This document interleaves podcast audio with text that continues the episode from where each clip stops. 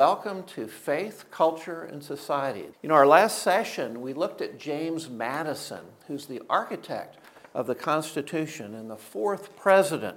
Now we turn to another American who was strongly influenced by his parents' training and education. He was homeschooled.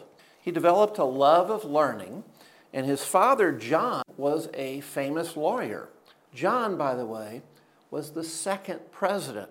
He was George Washington's vice president. So we have many famous people here. When John Adams, his father, was called to go to France as a minister, he decided to take John Quincy, his son, who was only 11. And so at 11 years old, he went to France with his father. Later, he was taken to the Netherlands. At 14, John Quincy was then sent to serve as a secretary to the American minister in Russia. So here he is, 14 years old. He's been in three European countries, and now he's secretary to the minister in St. Petersburg.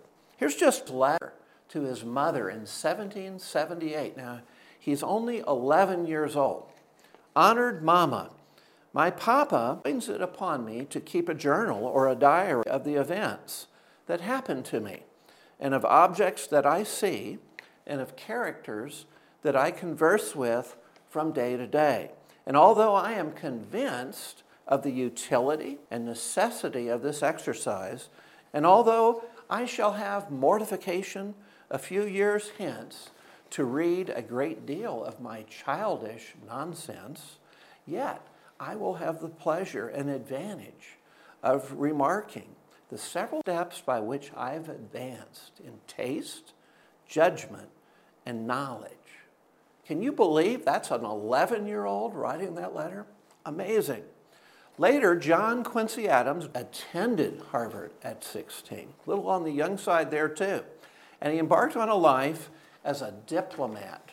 He was appointed by George Washington as the United States minister to Holland for four years. Then he was minister to Prussia for four years.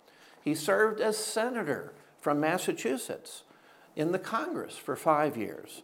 And then he served in other nations. He went to Russia and Great Britain for many years. He was sent with other Americans to negotiate the treaty that ended the War of 1812.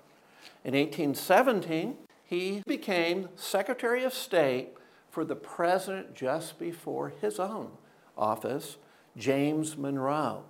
He stayed as Secretary of State eight years for President Monroe. And again, we see God's fingerprint, his hand on his life.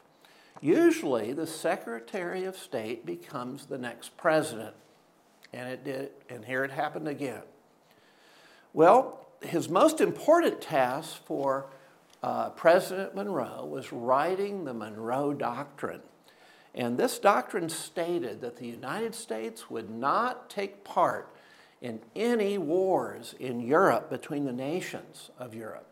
And the United States wanted friendly nations with uh, friendly relations with other nations. It wanted to be a friendly nation too, but it would consider any attempt on their part to extend their system to any portion of this hemisphere, the Western Hemisphere, as dangerous Americans' peace and safety. So this is, this is really important for three big reasons. It stated number one, the United States was important, it was equal to any other nation. Number two, it stated all nations are unique, they're individual, they have their own concerns sphere. And three, it declared the proper sphere of influence for a nation was, was that it would be proper for the liberty and happiness of the nations. There was no reason the United States should be involved in a European war. And there was no involvement of Europe in the Western Hemisphere. So it drew a boundary. Over here was Europe. Here's the Atlantic. And those nations could not influence the nations of North and South America. This policy lasted all the way through the 1800s.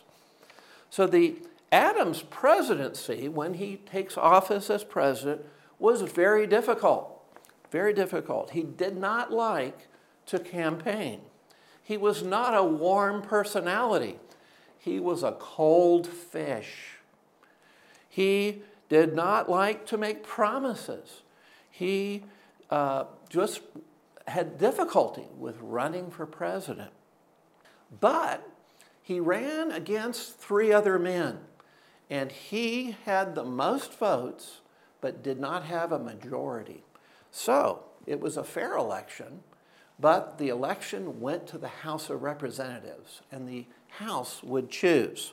Here in the House, one of the candidates shifted his votes to John Quincy Adams, and that shift made Adams president.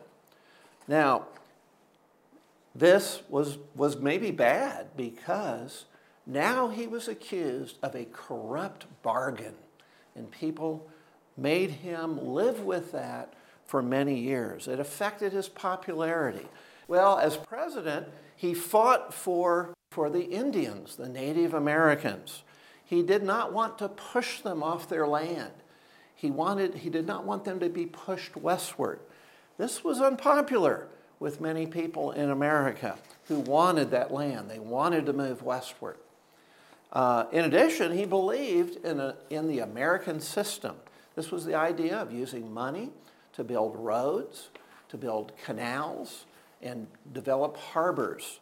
And uh, this was infrastructure improvements. He wanted that, but that was controversial. Today, that's very common that a government would do that. He also believed in the Christian idea, the Christian view of man and government. Man is made in the image of God, and man has independent value. Doesn't matter if a man is handicapped, if he's what culture he's from, he has value because he's made in God's image. Government, therefore, must serve men.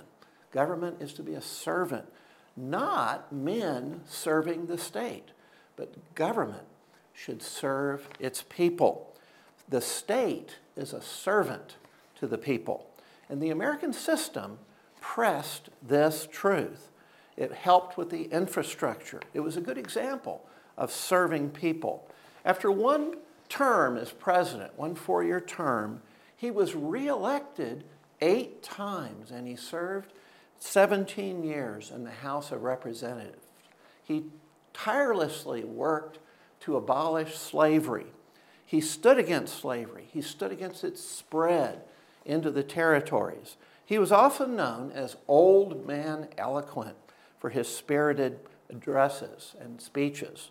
Adams wrote that he read the Bible about four to five chapters every day, and he took about an hour.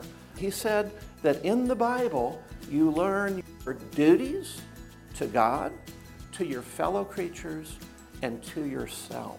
He was perhaps the greatest public servant in American history. You add up the years he served, 52 years of service. He persisted to stop slavery. He persisted as the writer of the Monroe Doctrine, an excellent document. And thirdly, he saw that government was a servant to the people. And thank you for joining me for faith, culture, and society.